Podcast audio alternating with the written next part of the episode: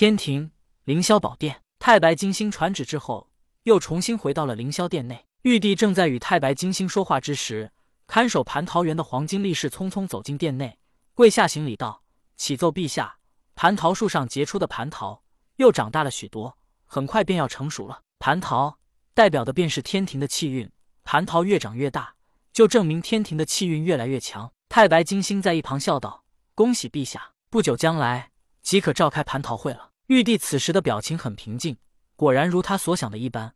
火德星君和水德星君前往人间帮助百姓，使得天庭的气运更强了。伏羲和女娲隐居，假如火神和水神同归于尽，轩辕和蚩尤再消失的话，那么这些上古修道者比玉帝资格还老，甚至修为也比他强了这么一些的修道者，可以说都已经没有了。当然，剩下的便只有圣人了。对于圣人，玉帝无可奈何，但圣人往往在幕后算计，轻易不会出手。玉帝能从当年的无名小卒。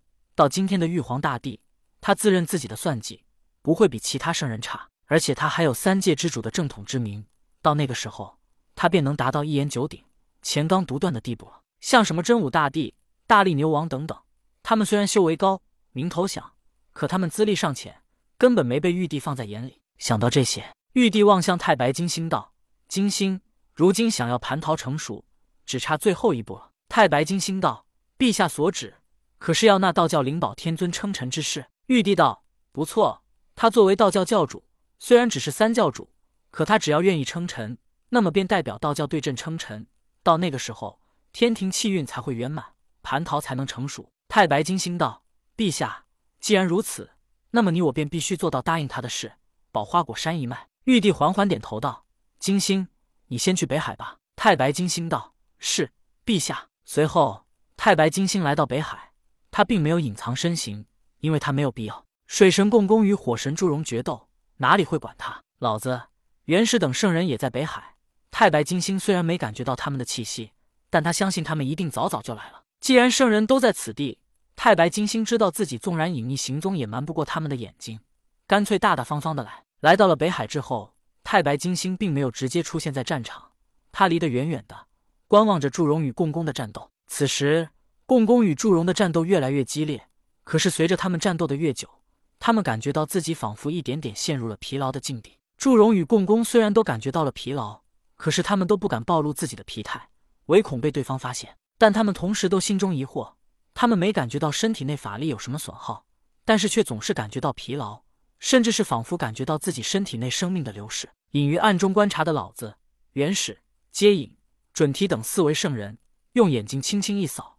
便发现了祝融和共工身体内气运，或者说是生命的流逝。祝融和共工本来便是先天神灵，他们能长久的活在世间，靠的便是对人类野兽有帮助，因此才获得了长生不死的气运。可以说，气运便仿佛是他们的生命。但是如今，他们的气运被天庭攫取。等天庭的水火两位星君在人间获得了所有水与火的气运，那么到了此时，便是共工和祝融死亡之时。天庭获取水与火的气运，不是一下就得到了所有。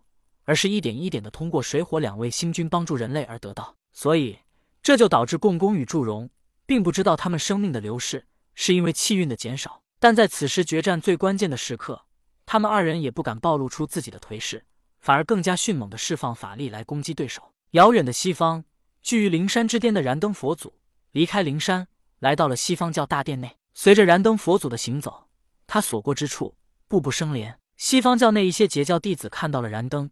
猛一下，他们没认出来，毕竟此时的燃灯是光头模样。但又看了一眼，却认出了这光头却是曾经的阐教弟子燃灯。截教弟子纷纷大喝道：“燃灯，你这个秃驴，不待在灵山，你来我们西方教做什么？”燃灯成为佛祖，在西方闹出了这么大的动静，这些截教弟子还是知道他成为了佛祖。只不过燃灯成为佛祖时，他们并没见过燃灯光头的模样。燃灯创立新的教派，成为了佛祖。拥有二十四颗定海珠化成的二十四方世界，甚至如今的他已经拥有了与圣人比肩的战斗力。此时的燃灯虽然不是圣人，但他自比圣人，所以他对于截教弟子的辱骂并未放在心上。圣人怎么会跟蝼蚁一般见识呢？再说他佛祖的身份也不容许他恼怒，毕竟将来他还想把这些截教弟子都渡进他的世界之内来壮大自己的实力。燃灯微笑道：“诸位道友，不如今日便入了灵山，同我一起享受极乐世界。”又有截教弟子骂道：“呸！你这无耻之徒，不要以为你创立了佛教，便觉得我们会怕你。兄弟们，咱们今天就把他痛打一顿，为石天君、赵公明报仇。燃灯当年最主要的战绩，便是主持破石绝阵，害死了石天君。后来他还抢了赵公明的定海珠，占据不还。燃灯笑道：“看来今天不比试一番。你们不知道人外有人，天外有天，出手吧！”截教弟子看到燃灯如此瞧不起他们，一个个拿出法宝武器，也不再废话，纷纷来攻击燃灯。燃灯心底暗笑：今日就先收了他们的法宝武器，到时让他们主动来找自己，如此。他们就不得不进入灵山了。燃灯一挥手，朝着他飞来的法宝武器纷纷被收进了他的世界之内。灵山之上，突兀的出现了一个楼阁，楼阁门口上有一个牌匾“藏宝阁”，而被燃灯收走的法宝武器都进入了藏宝阁之内，摆放的整整齐齐。截教弟子看到自己的法宝武器被收，他们纷纷扑上来攻击燃灯。燃灯身上突然散发出道道霞光，将截教弟子给震飞了出去。截教弟子一个个口吐鲜血，倒在地上。此时，这些截教弟子终于意识到他们与燃灯差距了。